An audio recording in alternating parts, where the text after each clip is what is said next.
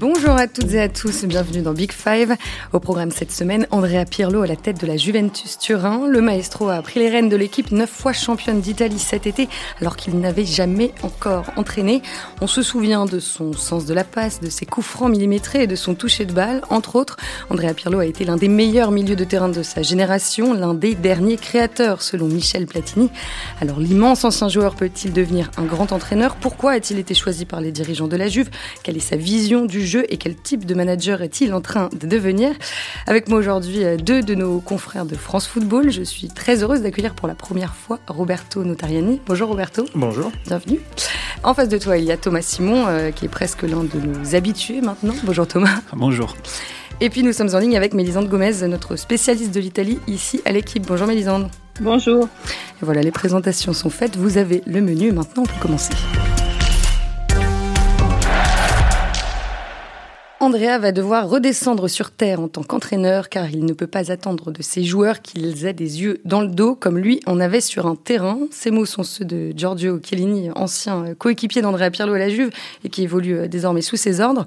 Le défenseur central a certainement raison. Pirlo a été un joueur hors norme, un maître à jouer, un chef d'orchestre, un meneur reculé, un numéro 10 devant la défense et il y a fait euh, des merveilles. Champion du monde en 2006 avec l'Italie, deux Ligues des Champions avec l'AC Milan et quatre Scudetti avec la Juve, entre autres. Roberto, pour commencer, est-ce que euh, Pirlo, le joueur, est unanimement reconnu et apprécié en Italie?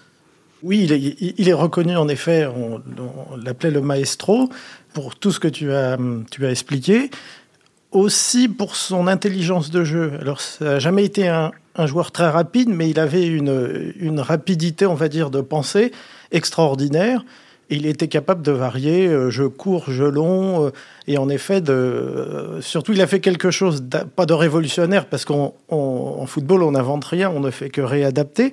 C'est-à-dire de passer de 9,5 à euh, régiste à devant la défense. Voilà.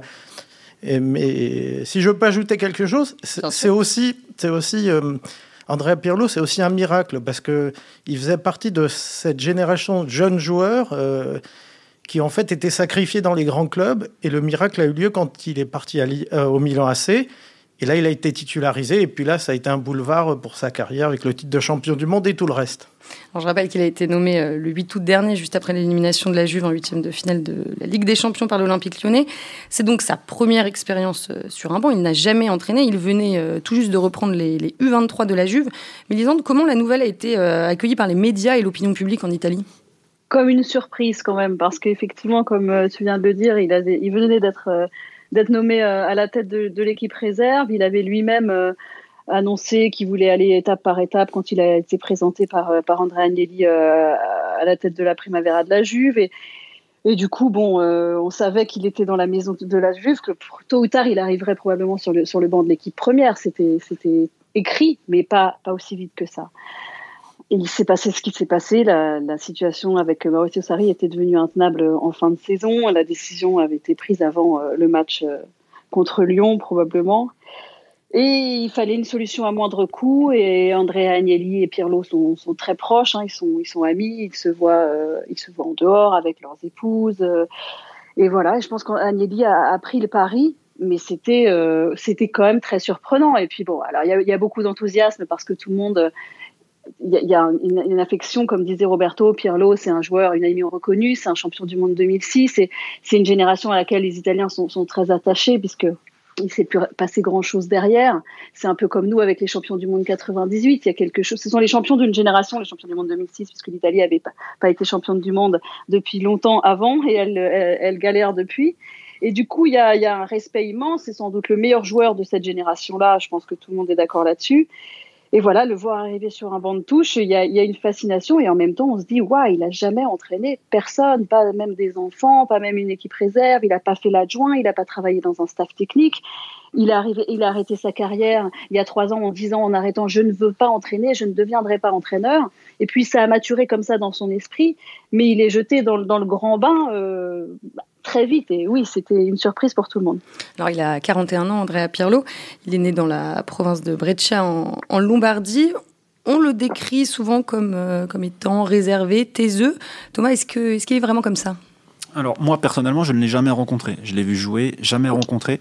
Mais c'est vrai, les gens qui en parlent, qui le connaissent, le voient réservé, un visage la plupart du temps fermé. Andrea Pirlo, au mieux, on peut le voir sourire. Rigoler, se marrer, en tout cas devant des caméras ou devant des journalistes, c'est beaucoup, beaucoup plus rare. Mais visiblement, il était déjà comme ça, plus jeune.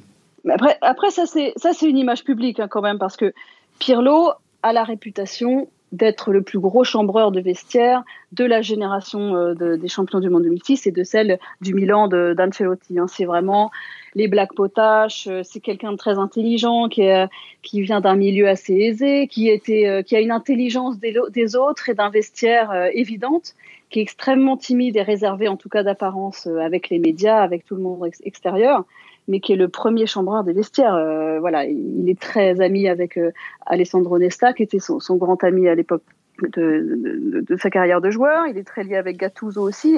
Et, tout le monde vous raconte un Pirlo qui a des années-lumière du personnage qu'on a l'impression de connaître quand on le quand on le voit à la télé effectivement sur le terrain aujourd'hui en conférence de presse quand on l'interviewait moi je l'ai interviewé plusieurs fois euh, c'est vrai qu'il était toujours ce ton très posé mais il faut pas, faut pas se fier. Euh, L'habit fait vraiment pas le moine euh, en ce qui le concerne. Roberto. Alors moi j'ai un souvenir un peu contrasté parce que je l'ai interviewé à l'époque du, du, Milan. C'est un peu un taiseux. Alors c'est vrai qu'après dans le vestiaire c'est un peu différent.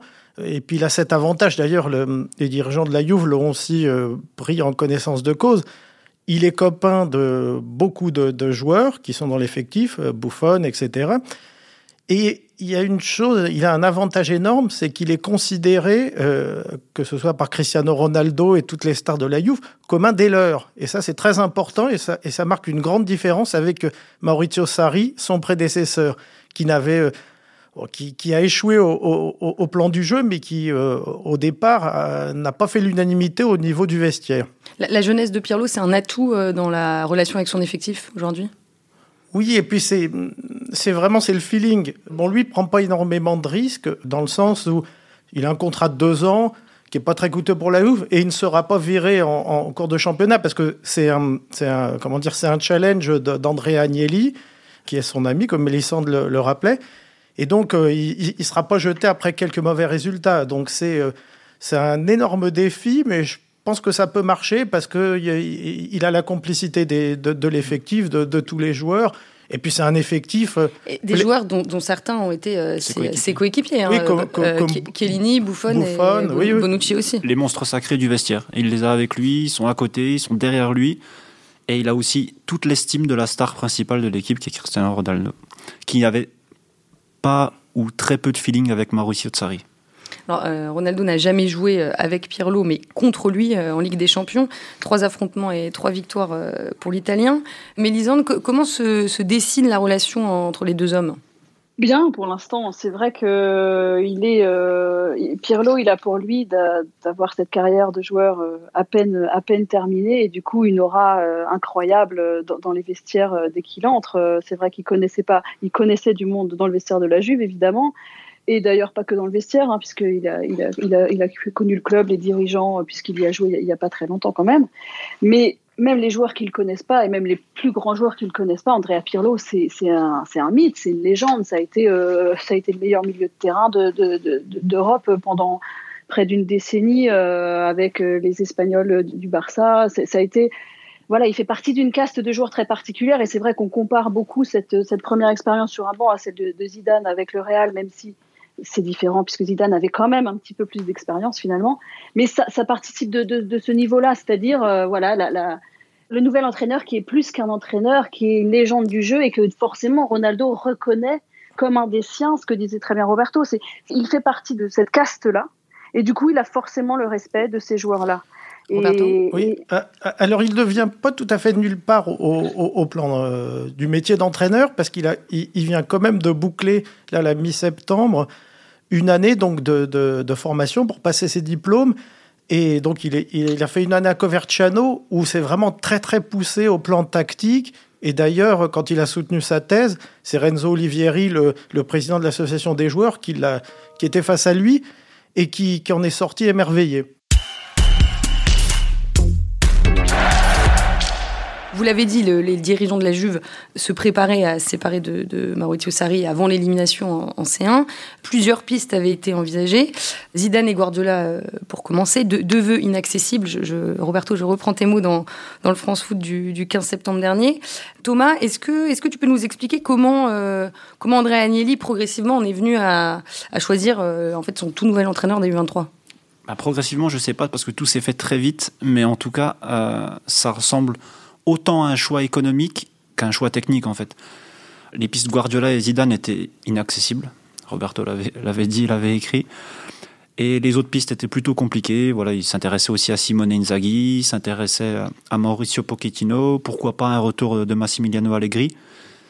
Ça faisait pas l'unanimité. Voilà, tout s'est fait très rapidement, il fallait prendre une décision très rapide. Et Andrea Pirlo, bon, il demandait pas un énorme salaire, il était là, il l'avait sous la main pourquoi pas Je pense qu'ils se sont dit pourquoi pas. La Juve a toujours quelque chose à perdre.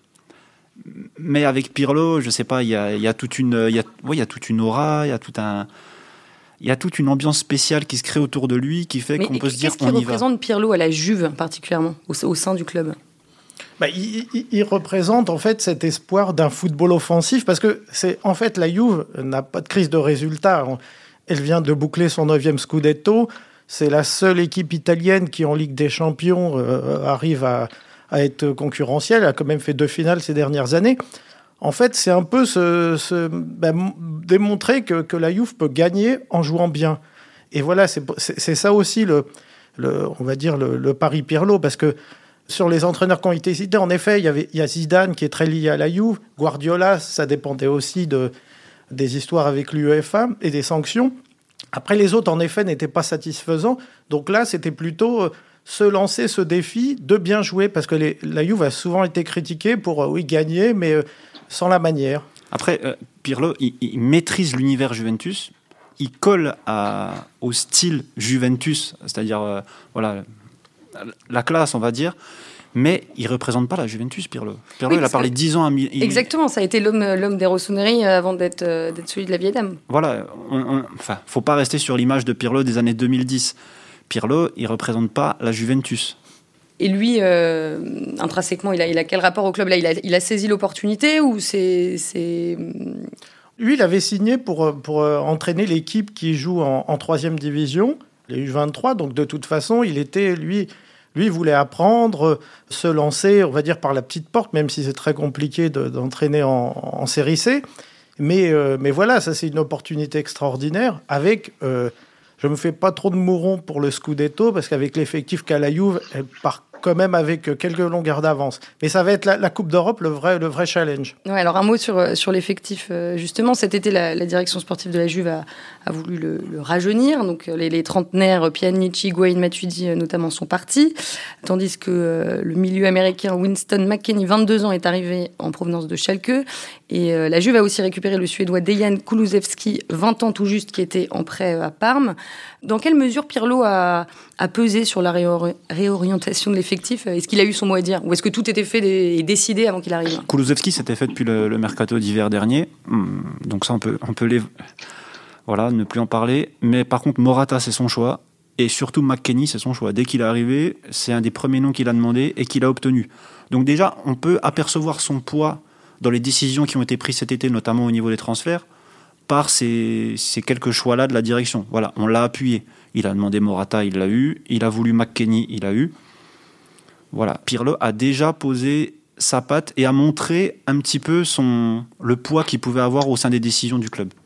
Et puis après, il y a Federico Chiesa qui a été pris en toute fin de mercato. Bon, Chiesa, c'est, c'est prendre un très bon joueur, mais c'est aussi priver euh, la concurrence italienne d'un très gros renfort. Ça, il faut, faut pas se le cacher. Hein. La Juve peut se permettre d'acheter un joueur et de pas forcément lui assurer d'être titulaire à tous les matchs. Parce que là aussi, il va y avoir euh, beaucoup de mouvements et, au niveau des systèmes de jeu, ça va être assez intéressant.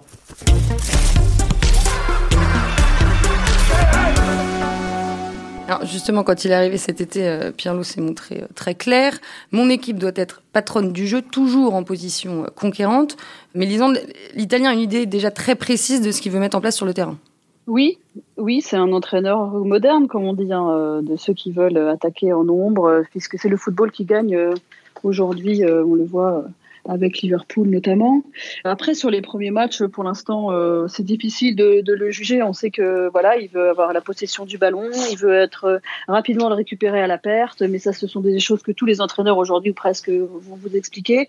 Ce qui est difficile après, c'est de le mettre en place. Hein. On savait que la Juve avait euh, avait tenté avec avec Sarri d'un jeu. voilà, ils avaient pris Sarri pour le beau jeu et pas seulement les, les résultats. Il faut maintenant gagner en jouant bien. Ça a été un échec parce que c'était un effectif à rajeunir, c'est un effectif vieillissant et il va falloir aussi qu'il compose euh, avec, avec les joueurs qu'il a, puisque c'est ça aussi le, quand on apprend le métier d'entraîneur, c'est qu'il faut qu'on s'adapte. Je pense que ça, il le sait très bien. Pour l'instant, on a vu une équipe euh, qui avait eu du mal euh, vraiment dans, l'équilibre à Rome sur son deuxième match de championnat, qui avait été séduisante pour le premier, mais qui a été plus en difficulté contre une équipe un peu meilleure. Donc il va falloir qu'il trouve des automatismes, qu'il trouve des équilibres. Et il prend quand même, euh, c'est un, gros risque, hein, parce que la Juve, ça fait 9 ans qu'ils sont champions et que bah, personne n'a envie d'être l'entraîneur qui, va arrêter euh, cette série de victoires. Et qu'on le veuille ou non, ça a été un effectif qui a montré ses limites euh, la saison dernière en Europe, hein, puisque face à Lyon, ça a été criant. Il fallait, ça manquait de mouvement, ça manquait de dynamisme, ça manquait sans doute de jambes au milieu. Ils en ont, ils ont, ils ont recruté du monde. On va voir maintenant ce que ça donne, mais euh, il y, a, un chantier qui est, important quand même. De qui il s'inspire en particulier, euh, Andrea Pirlo? Lui, il dit qu'il s'inspire de Conte. Alors, je pense qu'il s'inspire un peu de, tout le monde, hein, pour ceux qui, sont proches de lui et qui lui parlent. Il y a une, influence évidente de Lippi euh, chez tous cette génération de champions du monde dont, une grande majorité, euh, enfin en tout cas une majorité sont devenus entraîneurs et d'autres sont en passe de le devenir, hein, puisqu'on attend euh, des Rossi euh, sur un banc de touche de manière assez éminente. Les champions du monde 2006, ils ont eu une dérogation de la fédération italienne de, de, passer leur diplôme d'entraîneur plus rapidement que les autres. Hein. Ils peuvent faire deux années en une seule, c'est ce qu'a fait Pirlo la saison dernière. Du coup, bah, ils ont tous été un petit peu tentés par la carrière. Et Lippi, c'est vrai que ça reste une, une, des références. Après, il y a la référence Ancelotti, puisqu'au Milan, ça a été plus qu'un entraîneur pour cette génération de joueurs-là. Ancelotti, dans la gestion humaine d'un vestiaire, reste un modèle, euh, une perfection même sur le, sur le management des dernières décennies euh, sur le, le, football de haut niveau, parce que voilà, son côté euh, je fais des blagues, son côté débonnaire, son côté bienveillant, et tout en étant extrêmement pointilleux sur le, sur le côté tactique, ça, ça, ça a inspiré euh, ses anciens joueurs. Et puis lui, Pirlo, dit que, que c'est Conte qui lui a donné envie d'entraîner, que c'est la manière dont Conte préparait ses matchs avec. Euh, avec il, dit, c'est avec, avec, lui que j'ai commencé à me dire que je voulais devenir entraîneur. C'est le meilleur que j'ai eu.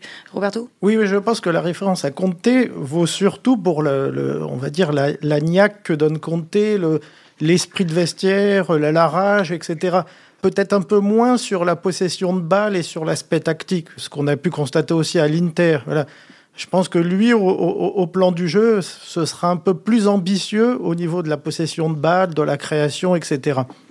Alors, on l'a évoqué euh, un peu plus tôt, mais en 2018 à Coverciano, c'est l'équivalent de Clairefontaine chez nous, Pierre a soutenu une thèse pour l'obtention de son diplôme UFA intitulé Le football que je voudrais. Et il explique notamment que le rôle d'un joueur sur le terrain n'est plus une simple position, mais une, une fonction à, part entière.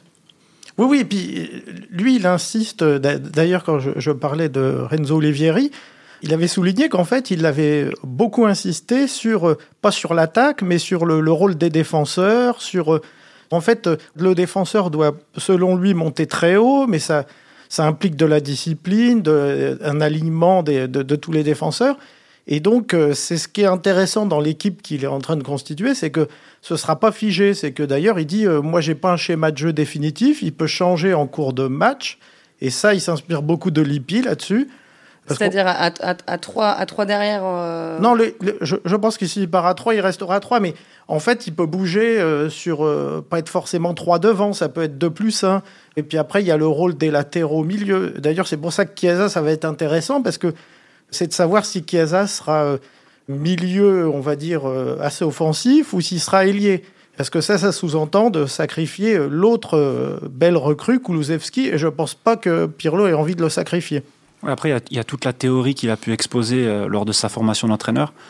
Aujourd'hui, bon, on manque de, on manque de matchs et, de, donc de recul pour analyser euh, plus précisément ce qu'il veut mettre en place, ce qu'il peut mettre en place.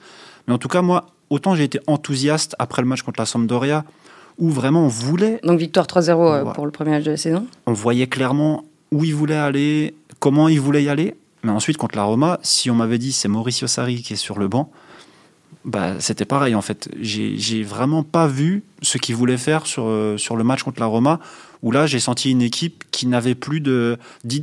L'identité qu'elle avait au premier match, elle ne l'avait plus lors du second match déjà. Un, mot sur, euh, sur son staff maintenant.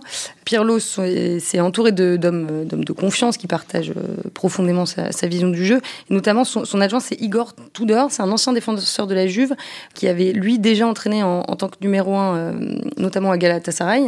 Mais Lisande, c'est lui qui a composé entièrement son staff?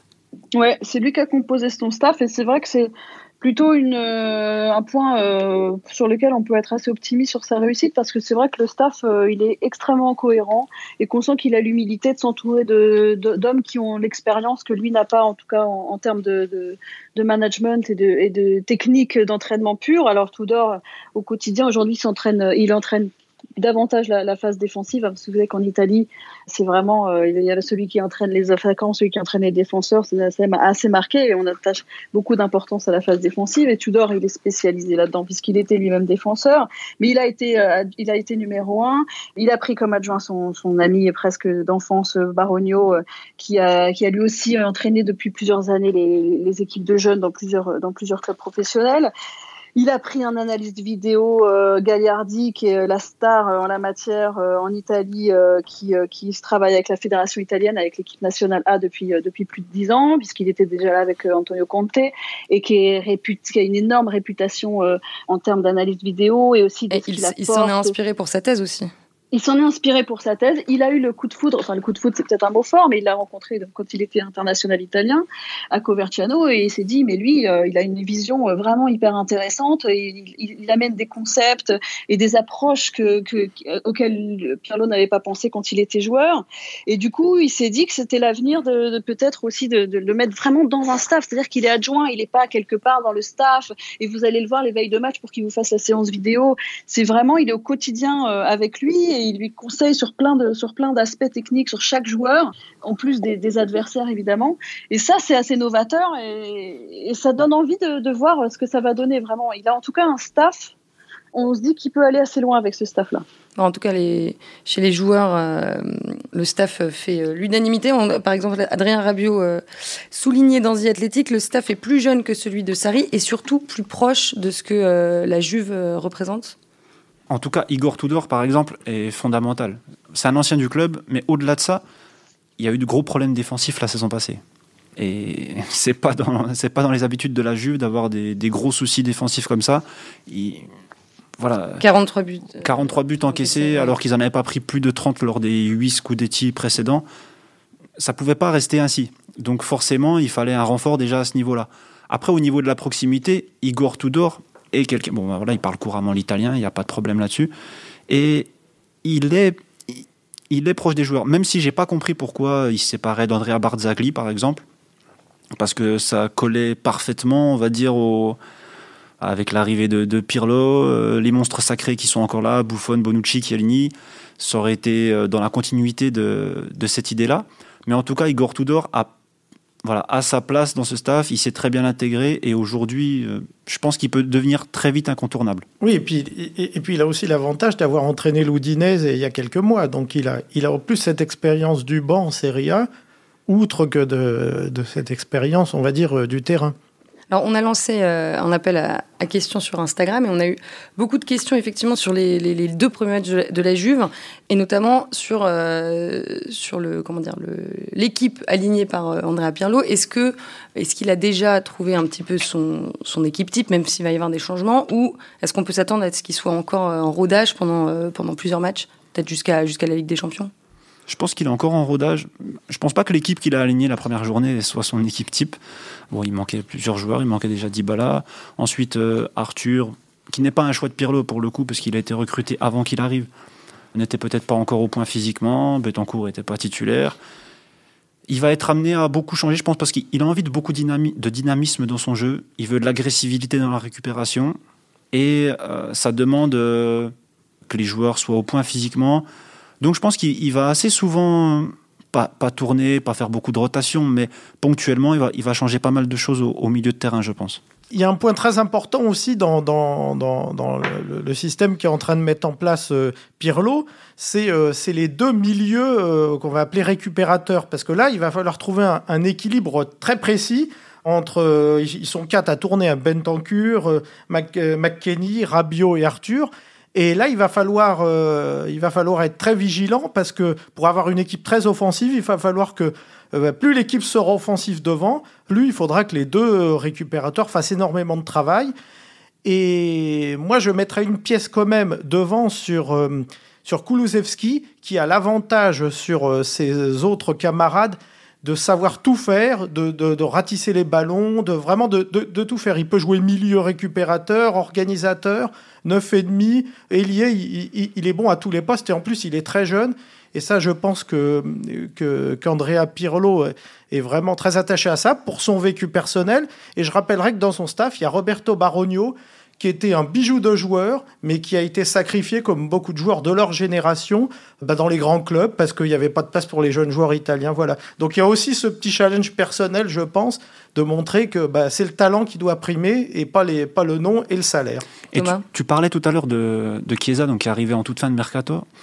On pourrait l'imaginer en, vrai dans le 3-4-1-2 qui a par exemple débuté face à la Sampdoria, avec des, des joueurs de couloir qui assument un rôle de piston pourquoi pas Chiesa dans ce rôle de piston à droite Et on a parlé, ils n'ont pas pu recruter de, joueurs pour euh, le piston côté gauche. Donc il y a Alexandro, mais qui est actuellement blessé. On pourrait imaginer Federico Bernardeschi être utilisé parfois dans ce rôle-là de l'autre côté à gauche, ce qui donnerait un système euh, et une équipe très offensive. Bah, on regardera ça avec euh, attention. Le prochain match de la Juve, c'est euh, samedi 17 octobre à Croton. Et puis euh, la reprise de la Ligue des Champions approche. évidemment, les Turinois iront défier le Dynamo Kiev pour commencer, avant de recevoir le FC Barcelone, un match que, tout le monde attend, je pense. Merci à tous les trois, Mélisande Gomez, Roberto Notariani et Thomas Simon. Merci à Roland Richard pour la préparation et la réalisation de cet épisode. J'espère qu'il vous a plu, à vous qui nous écoutez. La semaine prochaine, on relancera un appel à questions sur N'hésitez pas à vous abonner à Big Five sur les plateformes de podcast et à nous laisser des commentaires. À très vite.